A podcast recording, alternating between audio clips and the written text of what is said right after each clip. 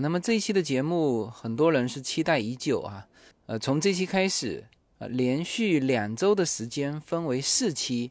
我们把半个月前在洛杉矶组织的这个随口说美国洛杉矶听友聚会的内容，就通过四期的节目完整播放。那么正好呢，这段时间我在亚特兰大，有看我的新浪微博的朋友就知道我。这一周多的时间呢，是和叶子一起哈，带着孩子，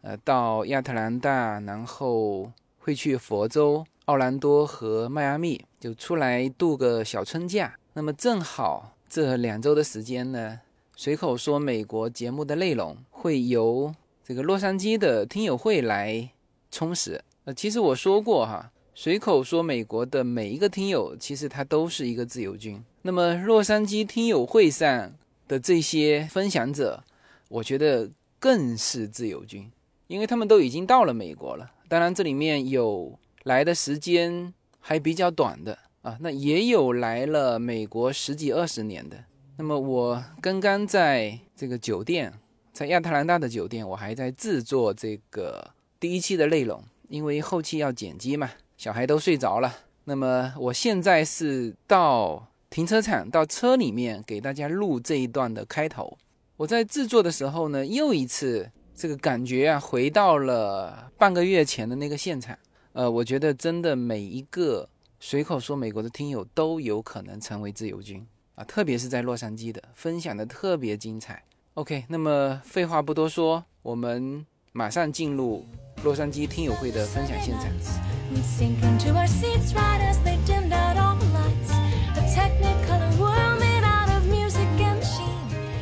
好的，那那我们就开始吧。今天我是很没想到能够聚这么多人，因为当时选择这个场地的时候，我们也没有想过会来这么多人，所以我当时这个场地选择的是没有这个扩音设备的。后来也是临时去这个搞了一套设备啊。今天正好是这边的一个节日，是今天还是明天啊？是今天哈，对呀，我女儿跟我讲是明天，很高兴大家能够聚在这里哈。这个因为我也是刚刚从国内回来不久吧，呃，这几天其实一直在倒时差。今天是来了四十，有有多少？四十四十多人吗？然后今天的主题是叫做“天涯若比邻，世界地球村”。呃，很多人啊，有的是。从国内正好过来，然后我刚才随便问了一个这个云马，他说他是从阿拉巴马州昨晚坐飞机过来的，哦，那其实美国群我们是刚刚开始拉不久啦，呃，也就是这一次我回呃国内跟上海这听友会聊，跟北京的听友会聊。然后才有了这个想法，说是不是说我们的这个随口说美国可以做成一个平台，就是大家互相有这种不仅仅是听众了，就是大家可以在这个平台上也来分享，也能也能交流，所有的东西都不是事先预想到的。然后呢，原来想回到洛杉矶嘛，这个最多聚个十几二十个人。因为洛杉矶聚会挺难的，知道吗？一个地方大嘛，然后人其实我原来也没有想到洛杉矶的听友有这么多。这个洛杉矶当然是从这个美国群里面已经分出来了，西雅图、旧金山、纽约是和这个新泽西合在一起，对，呃，也都成立了。然后我在想，我春假会去一趟佛州，这个这个旁边的几个城市也会成立这种。啊，听友群，那那这样子就变成了一个什么呢？就因为我国内现在已经有三十多个群了嘛，主要的城市全部都有，那北京已经发展到第三个群。那这一切都不是我原来预想的，就是不断的人进来，然后叫做自然生长。那这个话其实我两年前开始拉听友群的时候，我就说过这个话。我对于这个群里面，当然除了说很激烈的。争论我才会出来劝劝架，否则的话我是基本不管的。但现在就已然成了这个规模嘛。那像美国这边也是，我相信会非常快，全美几乎各个城市重要的城市，呃，都会成立群，呃，都会有我们的听友。那这样子，我在想，一个当然可以作为一个信息的互相交流，还有一个是不是说以后有了这个网络，我们大家可以一起来玩一些什么事情？啊，这个是这个。今后集思广益吧，因为我本身做这个节目也是很无心做起来的。呃，当然现在在这个上面花的时间精力也比较多，那我也希望说它能够呃一路的长好嘛。这个我们说自然生长，我也希望它长好啊。OK，那么这个是就是把这个今天聚会的前因后果跟大家说一下。那今天聚会呢，实际上呃还是想听。大家想认识大家，那我就不用自我介绍了啊，这个大家都熟悉我了。呃，包括昨天我和这个青岛的，青岛的昨天昨天他们办了四场听友会，就是在国内哈，青岛、西安、重庆、广西同时十七号举行。那三个城市我发去视频，然后有一个城市。青岛他们一直说他们组织的非常好，想跟我连线。那确实，他们也是全部统一的那个文化衫，因为他们之前没跟我说过嘛，也也许我没有盯他们群里面的信息。我看到照片的时候，我才发现哇，我说全部统一的文化衫，然后他们那个整个组织也组织的非常非常好。那今天是我们十七号，我们今天十七号，他们昨天十七号，他们已经办过了。那我有把他们办的一些信息我发到我们的群里面了，因为今天没有大屏幕，但没有关系。那当然他们也很期待我们的这个听友会现场。那这样今天很好，这样这样看过去全部是绿色。嗯，OK，呃，行，那我就开个头啊，然后下面呢，请出我们今天现场的主持人无忧，啊，那他也是报名表上的第二个人。啊，那么他来给大家说明一下今天的整个整个会务的情况，好吧？OK。哎，大家下午好啊！我先做一个自我介绍，我是吴优。呃，群里在座的这些人可能都认识了，我都几乎吧每一个人都加了好友了哈。我非常感谢自由军，也也利用了这样的机会呢，认识了这么多好朋友。其实呢，我嗯，就是在这个群里最开始要。呃，义工的时候呢，我的第一志愿是摄影师哈，因为我在美国来美国十一年了，我女儿踢足球踢了七年，就是每一个周末我基本上都是伴随着她辗转不同的赛场，就是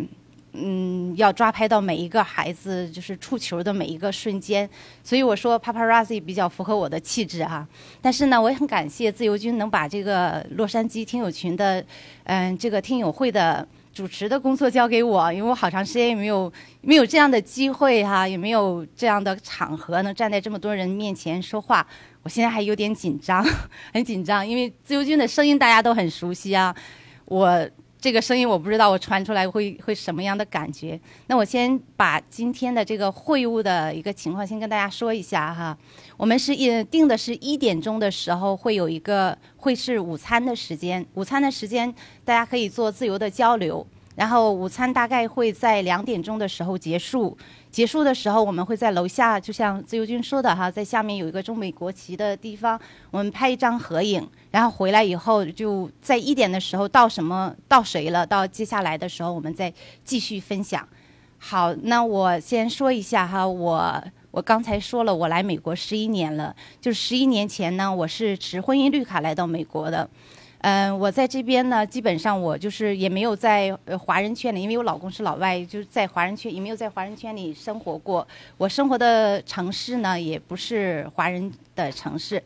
嗯，我在想讲一下我怎么认识自由军的哈，是去年的时候，我女儿要大学毕业，呃，大学毕业要高中毕业啊，然后我就有大把的时间。我的朋友王青啊，他就把自由军的节目链接发给我，他说你可以尝试一下。再开一个自媒体自自媒体频道，我当时就听了一下自由军的节目啊，当时我就觉得，哎，这个人的声音好像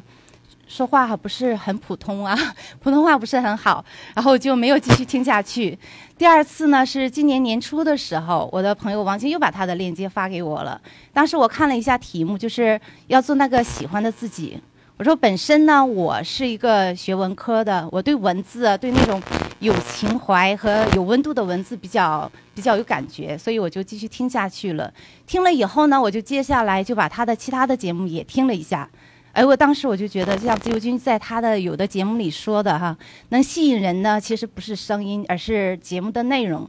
我想补充一点的就是，除了内容以外，吸引人呢其实还是真诚。我觉得自由军的声音真的是发自内心的，这个就是让我非常非常打动我的一点。另外一点呢，我也想说呢，就是在美国生活很多年了，我说了，我家住在是尔湾旁边的叫 Lake Forest，不是华人聚居区，所以因为。像有的人说你不能总混老外圈啊，你应该混中国圈啊，怎么样？其实真的没有说刻意要混哪一个圈儿，只是呢，因为自然的条件决定了呢。我也因为有这样的自然条件呢，就接触了很多的当地的文化和当地的人。呃，我觉得美国最吸引我的一点呢，可能就是它的 diversity，就是它的多样性，它的那种包容性。因为在这里面呢，大家就是我觉得中国人中国来的移民呢，其实应该利用这片土地上呢提供的这样优越的这种资源呢，来好好的去体会到这种多样性文化带给我们的这种。呃，一种收获吧，这我觉得是一种惊喜，因为其实我们慢慢就会明白，在美国生活久以后，你就慢慢就会明白，其实这个世界本身就应该是这样的，不应该是什么就是对的，什么就是错的，什么就是好的，什么就是坏的，其实我们只是不同而已，因为就是有有种族的这种融合吧，可能就会有咱们所谓的。种族歧视，像我们每一个人都是都是觉得好像自己好像比别人要好一点，种族也是这样的。我们觉得我们的一个种族，我觉得我们中国人，我们华裔很聪明，真的是在很多的场合、很多的学习的这种机会、工作机会，你会发现我们华裔确实是比很多其他族裔的人都聪明。但是呢，你就是觉得自己好像就是比别人好，就是在这个国家，因为种族的这种融合呢，就会有种族歧视。其实我觉得，在普通的美国人，他们。是非常善良，他们从小就会教孩子不要有种族歧视这样的这样的概念。像我，我我女儿来美国的时候是七岁，她刚来的时候呢，她在，呃，她上小学二年级嘛，直接就进了美国当地的公立学校。然后她来之前呢，就是，呃，在家里跟我侄子一起玩，我侄子那时候是十一二岁吧。我侄子有一本脑筋急转弯的一本书，那其中有一个他们经常在说一个笑话，一个脑筋急转弯的笑话，就是黑人为什么吃白巧克力？然后答案就是因为他怕咬自己的手指头。其实我觉得我们作为中国人呢，听到这儿可能觉得只这只是一个孩子当中的一个很可笑、很很好笑的一个笑话，但是在美国呢，这就是一个很严肃的种族歧视的一种言论了。然后。在他半年的时候，他的英文就没有问题了。然后他有一天就是，他就给他班的一个小黑人男孩写了一个写了个纸条，上面就说：“你知道你为什么那么黑吗？因为你吃了太多的巧克力了。”其实这句话呢，当时我就觉得好像，因为他写的是非常完美的英文，他用非常完美的英文写的。然后我们后来就接到了老师的叫家长的一个纸条，我就就信嘛，让我们去见家长。老师用了一个词，就是 “cruel”，就是用英文翻译过来就是非常残酷、残忍的这个词来来写他的这个同学。当时我老公就是用非常严肃、非常严厉的态度就教教育了我的女儿。我当时看到他的眼睛里都含着泪花，就说：“我们无论我们的皮肤是什么颜色的，我们割开皮肤，我们的我们里面的血都是相同颜色的。”所以说。哎，我觉得作为普通的美国人，他们从小教育孩子的都是这种种族平等的。嗯，我女儿在美国生活了这么十一年以后，她就成长为一个啊特别有正义感的一个孩子。她没有任何的什么种族歧视啊、种族的这种这种观念。她在高一的时候，她成立了一个叫 Teen Against 这么一个组织，就是帮助那些呃受家暴啊和受抑郁困扰的一些青少年。然后在高中最后一年的时候，他又成立了一个叫 Operation Luna，就是月亮行动的一个组织，就是帮助那些因为贫困、因为各种各种各种各样原因没有用上这种卫生用品的那种女孩和妇女。他们还帮助了像前年的那种海地飓风啊，他们还筹集资金去呃给他们一些妇女用品。然后后来呢，还有那种，嗯，我女儿还参与了他们学校的一个叫 Title Title Nine 的一个，就是 Title Nine 是，嗯，教育法修正案第九条，任何人都不应该因为性别原因被排除在有联邦资助的教育和活动计划之外，不能被剥夺这个计划和活动提供的待遇，也不能因为性别原因受到这个计划和活动的歧视。他当时呢，因为发起这个是是他的一个老师，他那个老师呢是一个男老师。他为了这个活动呢，他已经推动了五年都没有没有改善，因为他本身他这个位置嘛，他是老师，加上他是个男老师。呃，我女儿当时就就参与了这个这个活动的嗯推广。当时我我作为中国人的那种观念，我说，哎，你这个直接是对抗教育局啊，因为是就好像是跟打官司跟教育局这样的对抗，嗯，会不会有什么对你的毕业啊或者什么有什么影响啊？嗯，当当然了，美国的法院的法律呢，它是避免这种事情会发生了。所以我女儿那时候就不间断的时间，她就会跟教育局的人。见面谈话，还有被律师叫去谈话。在他毕业的时候，他就收到这个老师的一个短信，就说，因为你的参与，因为他本身嘛，他是运动员，他又是个女孩，他又是个学生，所以他就是作为自己是受害者的身份，他说这个话就是特别的有说服力。所以呢，后来就是在他毕业的时候，他收到这个老师的短信，就说如果没有你的参与，这件事情绝对不会发生的。因为他已经推动了五年，最后因为我女儿的参与呢，这件事情就是他们的整个学区就增加了很多的运动设措施，包括嗯，又增加了很多女老师，就让女运动员又和男运动员同样的嗯受受受培训，有同样同样的机会。另外一个呢，我想说的就是，嗯，在我女儿，就是我周围的朋友、朋友圈里的人都知道，我我有一个非常让我骄傲的一个女儿啊。她今年上大学了，她在嗯，他这个学区，我们的学区是，呃，毕业班有七百，将近七百个学生。他当时是以嗯全年级第二的成绩毕业了。其实他以成第一的成绩呢，领跑了三年半。他在最后一年的时候，他因为一次数学考试没有考好，结果就掉到了第二。我记得清清楚楚，那一天他拿到成绩以后，他把门关，他把自己关在卧室里，大哭了一场。第二天他突然就是觉得如释重负了，因为第一名的成绩真的让他不堪重负，他觉得自己一定要第一，一定要第一。但是反过来回过头来想一想呢，其实这一次的所谓的失败呢，我觉得对他来说是一个。成长的机会，他突然就，我觉得他会切身的体会到，其实人生其实就是这样的，不是你永远都会成为第一了，你努力了就好。嗯，我觉得就像，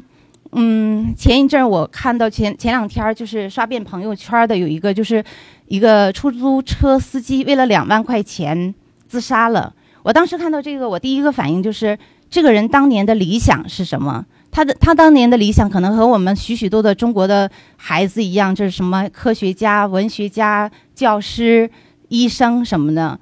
其实我觉得中国有一个误区，就是总是把嗯百分之九十九的人呢，最后都要成为普通人，只有那百分之一的人呢，会有机会成为无人能及的天才。而我们呢，我们很多的家长的误区就是用自己百分之百的努力呢，要把自己的孩子培养成那百分之一的天才。事实呢，这样呢，就是家长本身呢不堪重负，孩子本身呢也是都要每天都是鸡鸣狗跳的，是不是？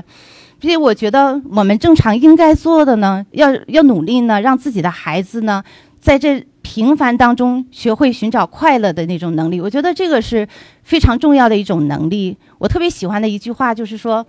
小的时候呢，觉得幸福是一样东西，你得到了你就会幸福；当你长大的时候呢，你知道幸福其实是一样东西，你呃，你一个目标你实现了你就幸福。但现在我明白了，幸福是一种感觉，你感受到了就是幸福。其实我觉得是真正这种感知幸福的能力呢，其实是最重要的。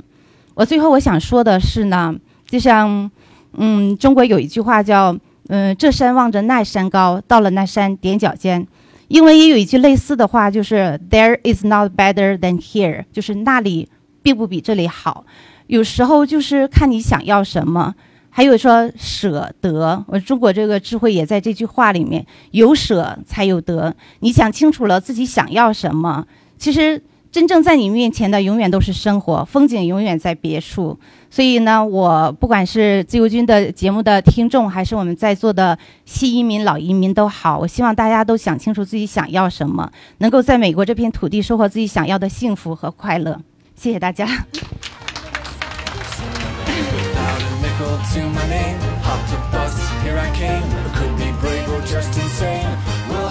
大家好，我的新专辑《中美跨境创业与投资专辑》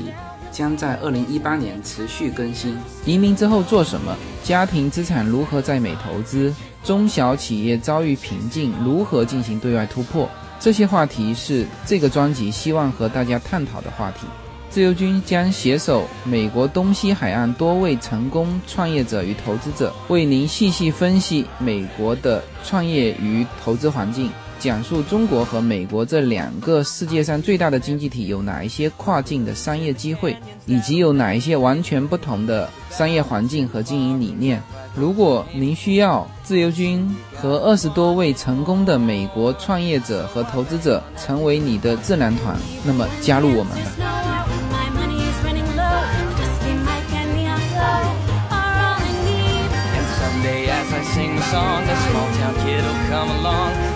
好，下一个哈，我来介绍一下，下一位是我们的陪读妈妈，是 Grace，让她来给大家做分享。大家好，我是 Grace 林，刚才签名收款跟大家都认识了哈，嗯 嗯，我是 EB Five 移民来到美国的。二零一七年六月三十号登陆美国，来这里刚刚八个多月的时间。嗯，我孩子今年十六周岁了。来移民美国的目的很简单，我就是为了孩子的教育和我们的家庭的生活会更好。听自由军的节目呢，我是从二零一六年开始听的，听到他的这种乡音，我感到很亲切，因为我呢祖籍是福州。跟自由军算个老乡，但是呢，整个出生经历挺复杂的。小时候父母亲是在湖南工作，所以我出生在湖南长沙，跟我们的这个场地的协调胡子平，我们也算是老乡。来到美国以后，我觉得八个月的生活给我的体会就是。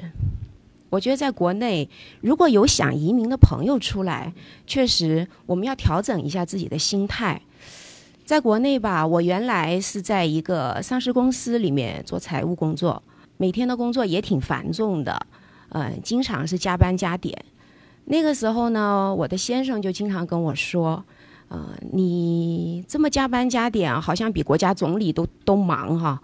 就是我们家的总理，嗯，我觉得年轻的时候在国内，反正辛苦一点，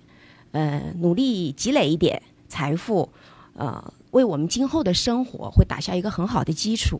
那后来随着孩子年龄的增长，呃，就有了移民的想法。我是二零一四年办的 EB Five，那个时候孩子刚刚是上小学六年级，孩子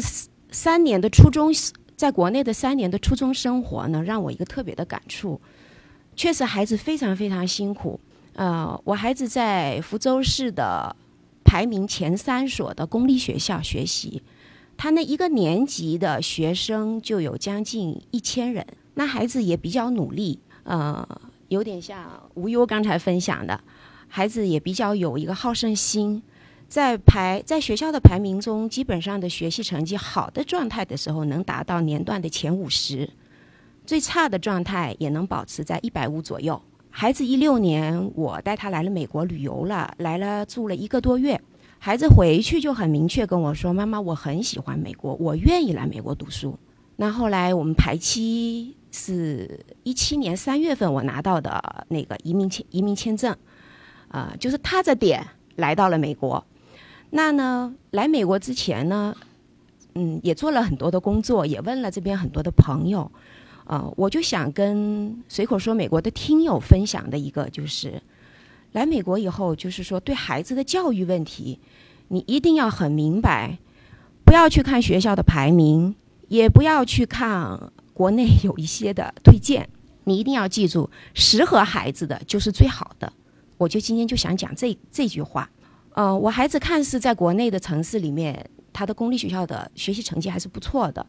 但是呢，呃，孩子在国内的第三个初三初三的整个阶段还是很辛苦的。第一，他辛苦的是什么呢？初三本来就面临着一个中考的压力。第二，那既然我们想来美国了，那我课外我把他所有的课外的时间都用于语言的学习，因为我们在公立学校里面语言的学习能力其实英文这方面是比较差的。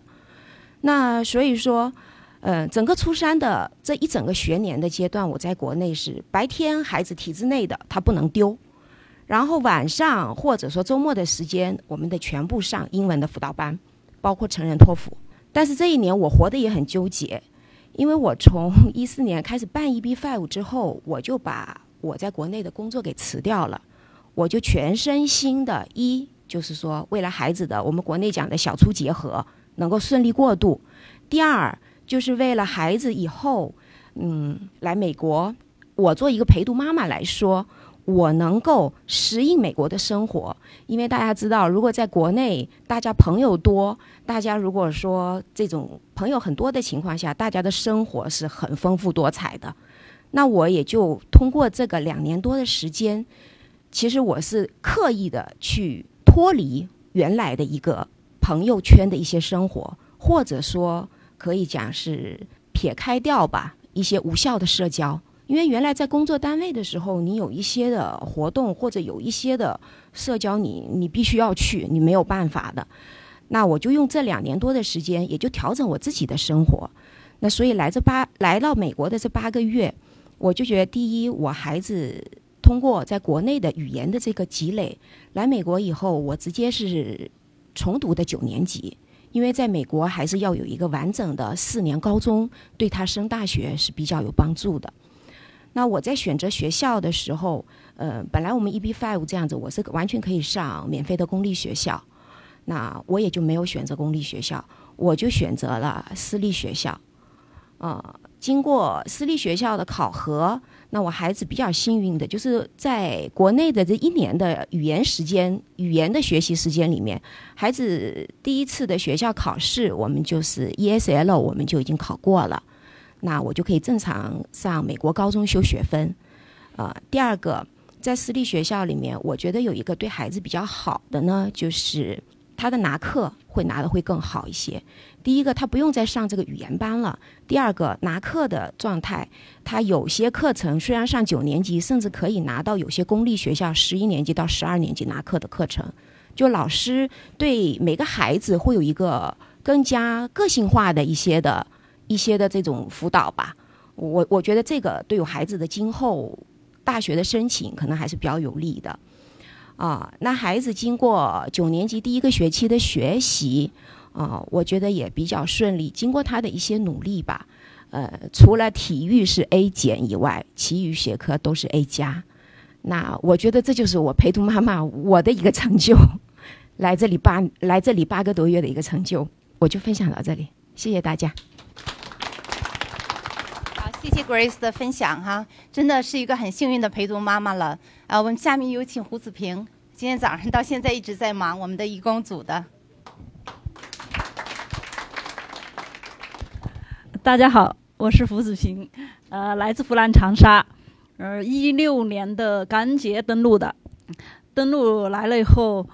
确实。第一个就觉得亚加州的阳光太好了，我第二天就穿了个超短裙出去，第三天就病倒了。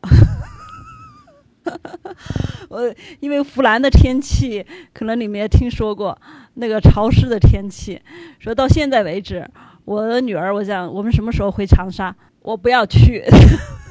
我不要去。我说那我们就放暑假去吧，我也不要去，太热了。我说那我们就春节去吧，我也不要去，太冷了。我非常非常幸运在这里跟大家结识，而且是在洛杉矶，而且认识自由军也是一个相见恨晚吧。我觉得他出来的太晚了，早出来三个月可能会改变我。不过现在还是改变了，我来了，我登陆了。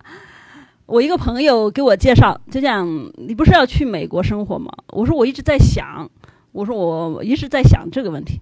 他那你要去，你首先要了解美国是一个什么样的状况，你怎么去生活？我说我没有任何认知对美国。我在我准备我申请的时候，到我准备的时候，我对美国没有任何认知，而且我身边的给我的信息全是负面的，所以我很害怕，很恐惧。我说我不要去，我一直就在家里拖拖拖拖了一年又一年，拖了一年又一年。你这都跟我说，他讲你去美国，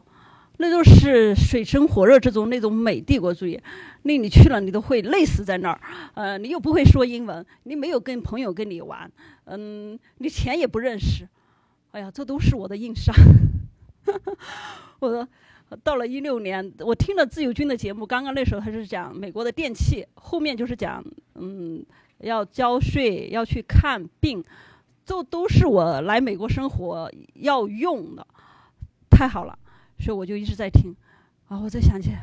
我要准备了，我要准备去了，我要准备去那个十万八千里的地方，就这样，我的后面我老公就问我，你怎么知道这些东西啊？我说你不要问我，我现在我要准备去了，你就让我自己去做这些作业。还好笑的，我上飞机的那一刻，我妈妈竟然都不知道我是去移民去了。我妈妈以为我拎了两袋行李箱是去旅游的。我到了美国以后，我跟她打电话给她搞视频，我说我在这里租房子、买东西，给女儿送学校。我妈妈猜着啊，你是不准备回来了？我说是的，我说我现在在这里定居。她哦，移民就是把户口带走了。我说亲爱的妈妈，我说我都准备了几年，我已经到了洛杉矶了，你才知道我是把户口带走了。我说美国不需要户口，所以今年二零一八年就是把我妈妈尽快接过来，让来让她来看看这个十万八千里的地方。我今天就分享到这里，谢谢。好，谢谢胡子平的分享哈。我们下面有请 Max，是你的。我一直以为 Max 是一个男生呢。呃，我叫 Max 哈，我是来自福建，然后呢，跟自由呃军应该算也是半个老乡了哈。那然后呢，因为我是二零一六年的时候，因因为一个偶然的机会呢，接触了自由军的这个随口搜美国这个节目。那一听完这个节目呢，就欲罢不能了，一直呢追踪到现在，呃，也是一个粘性很足的一个节目。觉得说，呃，自由军呢，就是以他这种人生的一个阅历，因为他人到中年，而且是一个非常勤奋，呃，非常有追求的一个这么一个人。那以他的这种阅历呢，总结的他不断都在蹦出一些金句，就比如说，人生是一趟旅途，精彩的。就在沿途的风景，还有呢，人生的每一次自我突破都来自于勇敢的，有点紧张哈。然后呢，就是比包括今年的这个主题，呃，活成喜欢的那个自己。那还有呢，就是说互联网呢，就是这么一个神奇的地方，就是让同类的人能够靠得这么近。也就是今天呢，呃，我们来到这里，来这边来呃相会，来交流。来分享，那因为我呢在这里的呃时间呢是非常的短，所以呢我感觉呢就是说，呃可能没有太多的可以分享给大家的一个个人经历，但是呢我感觉我有一个体会。就感觉说，通过自由金的这个平台呀，我们看到了这个美国，看到这个世界，还有看到其他的，比如说其他净说日本啊这些，我们看到这个世界。那我们看我，我觉得我个人呃感受最深的就是两个字，就叫尊重。因为今天我们的主题是天涯若比邻。世界地球村，那就是说，在这个地球村里头，它存在国与国的之间的一种关系，也存在人与人之间的关系。那不管哪一种关系，我觉得就是尊重两个字。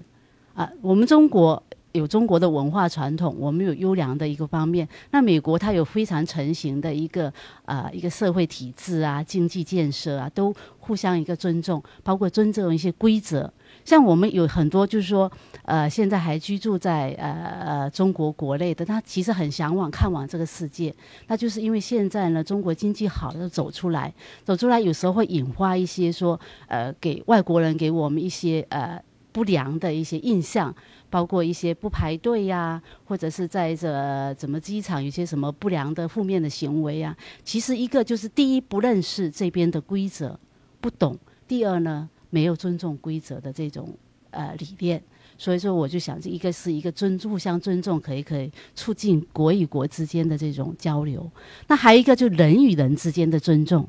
其实每个人就是一个独立的个体，这也可能是美国精神崇尚自由的一个。泪水，一个深邃的一个一个一个本质的地方。其实我觉得，就像刚才吴优讲的，其实不存在好跟坏，只是一种不同的生活方式、不同的选择。那作为一个个体，我们就去尊重对方，对方来尊重我们，在尊重对方的过程呢，庄严自己，也就是这么一个意思。那在尊重，我觉得呃很有深刻的一个感想，就是说，包括尊重家人也是一种尊重。呃，从我们呃从小接受的一个教育体系来说，觉得说在家家里头，那家长肯定是一个很权威的地位，孩子必须是要听从我们的，包括他的人生规划、他的学习规划、他的兴趣爱好的培养。那其实呢，通过这几年跟外面的接触呢，呃，我个人就是形成一种观念，觉得说孩子真的是他就是我们给他带到这个世界。那他其实是一个独立的个体，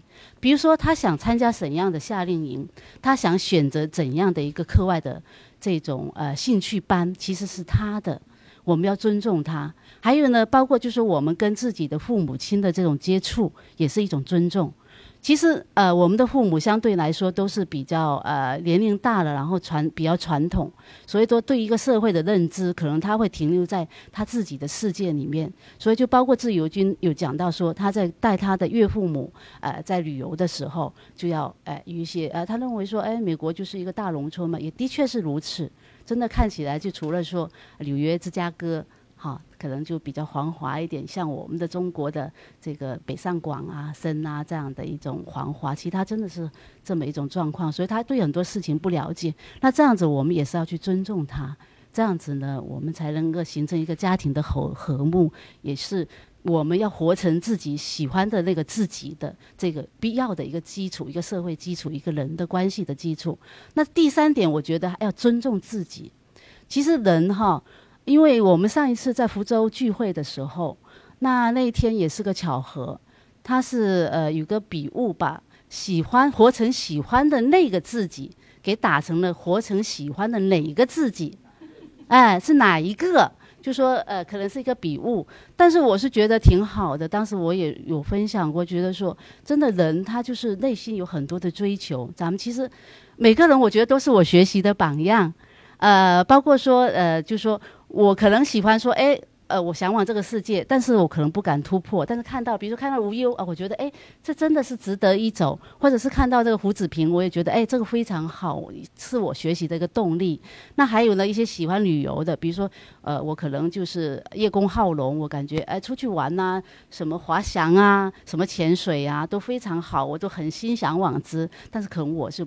不敢去做。那通过这样各地的这种呃听友会的分享，我觉得我找到了一个呃分精彩纷呈的不同层面的一个自己。所以说呢，我非常感谢的这个自由金的这个随口说美国的这个呃听友这个平台，还有一个呢就是非常的感恩说呃各地这个听友非常精彩的、非常真诚的、详实的一个分享。啊，我就说这一些，谢谢大家。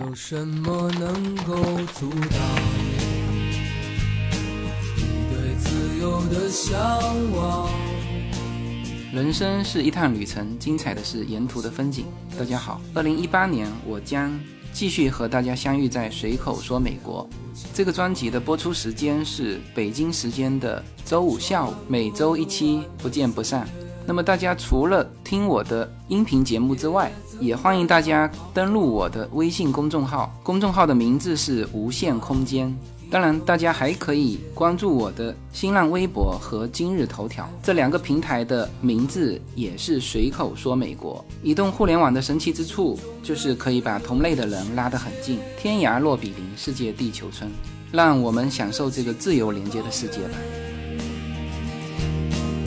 盛开着永不凋零蓝莲花。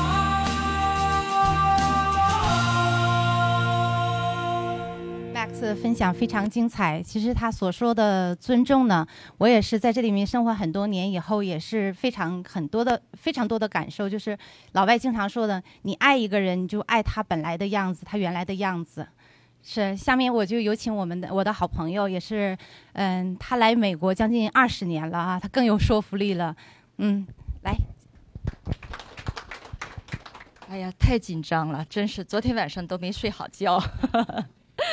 大家也别这么静，要不然我都不知道该说什么好了。对对，我那个英文名字叫温迪，中文名字叫王青。嗯，我简单的介绍一下我自己吧。我是两千零一年九月六号来的美国，也就是说九幺幺的前几天，我自己亲眼看到了，在电视上就是亲眼看到了。那天我打算去夏威夷旅行，我在机场，然后那个 整个那个屏幕就出现了这个世贸大楼被炸了，我当时就觉得。我怎么这么不幸运？刚来美国，怎么就有战争发生？我就是这样来的，嗯，然后呢，从那开始到现在，一共是十几年了。我自己是一个什么样的人呢？其实在中国读完大学，其实我是学日文的。我在日本待了数年，在那边工作，然后又读了研究生。所谓的，因为工作成绩好吧，再加上日本的公司有这种福利，你可以到世界各地去进修。我觉得我们中国人可能很多人都比较能折腾，包括我们今天能参加自由军这个活动的这些人，其实都是所谓比较能折腾的人。我也是。于是呢，我就跟公司申请，我说我到美国去学习，然后他就派我来本国了。我是来美国是。公司派的呢，但是我却是拿着学生签证来的。来了以后呢，就学习，学习了一段时间以后呢，我自己觉得哦，在这边也很不错，我就把日本公司的工作就辞掉了，那就是在这边就是当了一个正规的学生。那会儿我已经三十多岁了，我是在来了五年的时候，我认识了我的老公，在这边结的婚。其实。我原来想在这个呃跟大家说的是什么呢？是关于一个国际婚姻的话题。但是呢，看着大家呢都是太年轻了，不便在这再说什么。然后呢，很多人呢反倒问我了一些关于房子的一些东西。那我今天呢，我就说一下我自己对房子还有对融入美国社会的这一个话题吧。我来了二十年了，将近二十年，我自己觉得。我们中国人刚来的时候呢，都有一个很大的目标，我一定要打入美国主流社会。我其实一开始也是这样的，现在呢，我反倒觉得我没有那样想了。我自己觉得，什么叫主流社会？我们在座的每个人，在中国或在其他国家，我们真正进入了所谓的主流社会吗？其实大多数人都是一个平凡的人。我现在倒想和大家说什么？我们到这儿以后。最关键的是要进入美国的社会。那怎么进入美国的社会？我觉得要就是从小事做起了。比如说，你孩子的学校，你要经常和学校的老师沟通。呃，你的社区，你要参加社区的那些活动。呃，我有很多客人呢，就是来的时候买房子的时候呢，就跟我说，我一定要买十区。十分学区的这个房子怎么讲？十分学区这个房子自自然好，没有什么可不好的。但是就是我今天要说的，就是我自己感觉的，十分这个学区的房子，现在在我们洛杉矶地区呢，华人的孩子太多太多。你把孩子送进去以后呢，我自己认为反倒不利于他们真正的融入美国这个社会。这是我个人的观点，不见得正确。因为什么呢？举一个很简单的例子，我有一个朋友的孩子，十三岁来的美国，今年已经二十九岁了，也是就是在十分的学区啊，十分的学区这里边呢，那个中国人的比例特别特别的多，他在这里边呢，一直也没有一个所谓的美国人的朋友，现在已经二十九岁了，我问他，我说。你周围的朋友都是什么样的人？他说，可以说百分之九十九都是中国人。我说那是什么样的中国人呢？他又告诉我是大部分像他这样的，就是十几岁来的，然后现在长到这样。其实我倒觉得这样呢，反倒让他们呢这些孩子呢会进入到另外一个圈子，比我们这些纯中国人的圈子更狭窄的一个圈子，因为他不和美国人接触。也不和像我们这样的中国人接触，就是和那种半途来的这样的长大的孩子，然后最后他现在找的工作呢，也是中国企业在美国的这样的工作。那我有时候就想，这样的话，那你当初父母为你来到美国，又何必呢？不远万里来到美国，这又何必呢？所以我自己今天呢，就是说我原来是讲想讲那个话题的。然后呢，刚才的几位听友呢问我这个话题，所以呢，我就想把这个话题延伸一下。我自己的观点呢，我是觉得不要太在意那些十分的学区，适合就好。但是呢，不能学学分太低，八分左右就好。我是觉得，我建议呢，在那个美国人占的比例高一些的那些学区，给自己的孩子找学校，这样能让自己的孩子呢多和。美国的孩子接触，这样也便于他将来长大成为一个真正能和美国人打交道的，在这里生存的美国人。不能他老他的标签就是我永远是一个中国人，在这生存这么长时间，一辈子都要在这，永远是个中国人。我不认为这是一个很好的选择，所以我我建议在大家在买房选学校的时候呢，考虑一下那些八分的学校，然后呢。当然，我们中国人都有中国胃了，呃，不愿意离开中国人的聚居区。但是我就想，你可以选一些离这些地方有二三十分钟车距的地方。这只是我个人的一个观点了。啊，今天这么多人，我就多不多分享了。然后呢，把这时间让给其他人。谢谢大家。对。对于王青说的哈，这个学区的事情，我也是很有感触的。因为我们，我跟刘伟一样，我们是在同一座城市哈，我们就是离尔湾的城市，开车可能就十分钟。但是我们的区就完全不是华人聚居的区。我们今天还说起来，就是我女儿上，她在这边上小学、初中、高中，她的学校里面就没有一个是和她一样的是那种中国来的那种移民，所以她的生活圈子就是。嗯，所有的都是美国当地人，他从小养成的那种习惯、这种思维方式、价值价值观，也都是美国的。因为我觉得很多家长把孩子送过来，其实也就是看好的。冲着美国的这种文化来的，想让孩子受这方面的教育。另外，他说的那个学区的，就是关于房子学校的评分呢，我也觉得，因为你如果要仔细看一下那个关于学校的评分标准，你就会知道那种评分标准呢，其实十分之间的学校都有很多的不同，而且八分和十分有的时候其实其实没有什么区别的。所以我就说到这，嗯，下面有请我们的 All Star Allen 呀，是小陈，是吧？非常高兴认识大家，我是群里那个叫 All Star Allen，大家可以叫我小陈，ID 是那个很多 A 很多 L 的那个。我看着好像比这边大部分人都要年轻，我是一二年研究生，呃，留学过来这里，在这边在洛杉矶这边读书，然后读的是那个呃建筑设计专业。我在国内读的也是建筑设计专业，在这边研究生读两年之后，在这边找的工作，在这边工作。听自由军的节目的话。我是很早就开始听了，他是我大概是在毕业后工作没多久，然后大概是自由军出节目没有超过五期我就开始听了，所以他这个节目我也是断断续续过一段时间看他出几期之后攒攒一波，然后自己开始听，挑一些自己感兴趣的话题开始听。我个人比较喜欢那个旅游类旅呃，自个人比较喜欢旅游了，就读书的时候跟同学出去玩的，放假的时候都会出去玩。自由军的话，他前期有一些旅游的那些节目会听的比较感兴趣一些，然后随着自己后来工作了，有一些实际上呃有一些实际生活中的问题，自由军正好也会讲到一些，比如说非常实际，比如说报税或者一些其他呃生活中一些工作中还有一些别的，比如说会讲到一些创业。我个人也会比较感兴趣，就是这样慢慢的听上了自由军的节目，感觉他是一个讲在做节目时候非常一个讲东西。呃，我听您说过，好像是您没有没有一个详细的稿子是吧？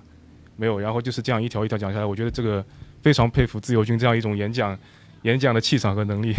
他的节目听下来，感觉是一个非常有条理，讲东西是正好能讲到我比较喜欢、感兴趣听的那些点，都能有所有所了解吧。因为我自己做的是建筑设计的行业，然后刚过来读书的时候，是我之前本来也没有特别也详细的计划过来读书，然后是我父亲非常重视我的教育，他觉得美国这边的学校教育吧，应该是比国内要好很多，然后他就特别鼓励我出来读书，然后出来接受那个美国这边的教育，然后我当时也没想太多，就是听着父亲的话就过来了。过来之后读书呢，就有一种。跟国内非常不一样的感觉，比如说像这边我一个人过来的话，就是呃没有亲戚在这边，我是一个人在这边读书，对我生活上也是一个挑战嘛。我在这边感觉就是我我最大的收获，感觉学术上的收获还是其其次的，最主要的收获我感觉是对我一个个人心理和能力上独立的一个过程。我觉得这是我在美国最大的收获。然后现在我基本上。跟家里人交流也就一星期、两星期，跟家里人，呃，视频一次，讲一下我这段时间有一些发生了一些什么事情。基本也是跟家里人没有太多依赖。呃，在这边的话，我对自己有一个短期的计划，五年内的计划。比如说，我想，因为我从事建筑设计行业，我想一直在观察这边的一个也是房子的这边的市场。计划在五年后，如果自己身份能有着落的话。自己想做一些自己的事业，比如说我想做一些房屋翻新或者住宅翻新之类的工作，但是现在自己都还在观察。像呃自由军提供的这样一个大家一个大家能够认识很多朋友这样一个平台，我觉得非常好。呃，在这边我能交到很多朋友，大家也都是比我社会经验丰富很多的一些人，呃朋友吧，听友吧，有好多也应该是跟从事呃房产之类，像刚才这位。呃，大姐王呃王金温迪大姐，呃，我觉得这些都是我可以向大家学习的地方。今天就讲这些吧，非常高兴认识大家，还有感谢易公子。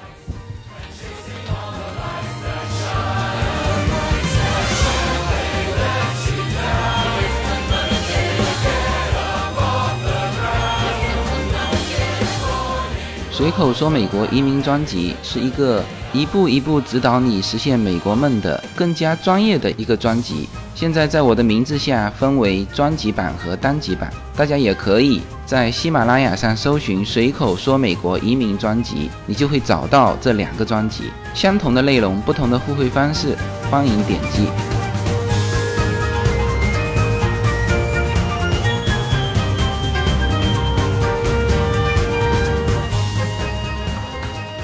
谢谢哈。呃，下面有请我们的那个 Henry 哈，他临时有事情，因为一点之后他要去体检，所以你先来，嗯。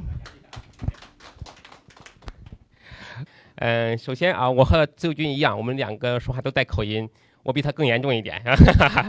嗯，这是第一个问题。第二个问题是，我也非常感谢前面几位妈妈来分享这个育，都是对孩子的教育啊，都是移民之后对我们的孩子的一些期望。这我我非常赞同，我们的是移民的目的是为什么？移民目的是为了我们让我们自己生活的更好一点。嗯，但是呢，嗯，对孩子是不是非常合适？这个说说实话，每个家庭都不一样，是吧？但是呢，我今天想说的一个问题是是。嗯，就是我们来之后做什么哈？呃，我想自由军这个这个也是比较，就是我们来美之后，就是因为我觉得这个妈妈们都是已经是，嗯，都是已经定好自己的目标了哈。我们来之后，我们教育孩子，我们抚教育我们的抚养我们的孩子，然后把孩子。走上一个非常好的一个呃前途是吧？或者是个学校，而且对我们自己来说呢，我们自己要做什么？我这个问题我一直也是困惑的啊。我是一四年进入美国的，然后那个我以前在国内是北京的，是诺基亚的公司的一个呃，研发工程师吧。我研，所以我在北京待了十几年了。呃，我没做过生意，也没做过，也没创过业哈。实际上就是北京刚开好公司之后，我都准备都来美国了，所以北京的公司一直没有发展下去。但是来之后呢，我就感觉上，呃，实际上，嗯，就是我也是各种各种探索吧。嗯，做些旅游行业呀，做什么行业，做的很多是每个行业我都每几乎每年换一个行业，或者或者半年换一个行业，我也不知道我该做什么好呀。但是呢，我最喜欢最喜喜欢的是最后军说的话，就是要突破。呃，我觉得我已经突破了，我作为一个工科男的一个角色是吧？呃，我个就是如果在北京待着的话，我可能一直是个工科男，我一直上班，一直每天上下班，一直是。可能到我退休吧，就这样。但是来之后呢，我觉得突破了自己很多的东西，所以我这点非常感谢啊，都是这么多。呃，听友这么多，尤其自由军，就是在一种自由的感觉，就是美国是一个自由社会啊，像美国不是个自由社会，我最后发现啊，但是你自己上感觉哈，你的心灵是一种自由的感觉，就是你可以突破你自己想要做的事情，嗯，自己写以前可能想不到的事情，这是我最大的一个，就是给一一个改变吧哈，这是我这最大的一个收获是呀，嗯，所以我就是听着自由军的呃那些话题，实际上那些话题我肯我是百分之自由军比我了解更深一点，我你可能理解百分就是我自己。知道的知识可能自由军的百分之五十的百分之六十的感觉，嗯，自由军做的比我非常细，就是他自己的知识面也非常全，是吧？嗯，对对，嗯，但是呢，就是就是说怎么说的是，呃，我我非常感谢的是他能把我能引起一个共鸣，就是他做的事情实际上是我想做的事情，嗯，能够大家分享一下，大家我们曾经做过的每一项工作哈，每一项学习，每一项进步，能够分享给后来的一些人。所以，我实际上一起，我也想做一些平台，包括我以前就是在自由军建这个，就是这个美国这个，就是自由军那个美，这这随口说美国之前，我建了一个核桃的一个呃叫 QQ 群。那 QQ 群里面东西都是全部是免费的，是吧？当时当时微信还没没有流行，是吧？都是 QQ 群比较流行的，是吧？全部是免费的，大家所有的来美国的生活、工作、生意等等什么都是大家可以能够分享给大家。这样之后不用我一个人去分享，因为我一个人去分享的话，我确实是有点有点力不从心的感觉，是吧？所以我也是很喜很喜，就是赞同自由军的观点，去建立一个平台，能够给大家呃指引一个方向，就像个灯塔一样。呃，就是我都是感，就是所以说，当时那个小马哥给我介绍这个自由军的时候，我是非常想见的哈。所以见了之后，就是觉得确实出乎我意料。就是一个人能把自己的一个呃，任何一个都是在几年的生活，能够点点滴滴的呃突破到这个程度，我觉得超出我的想象了。因为我以前是这样做的，这样突破的，但是我没有突破出去。我我一直在忙于自己的呃工作和生活吧，也没有做到这个像自由军这样能够。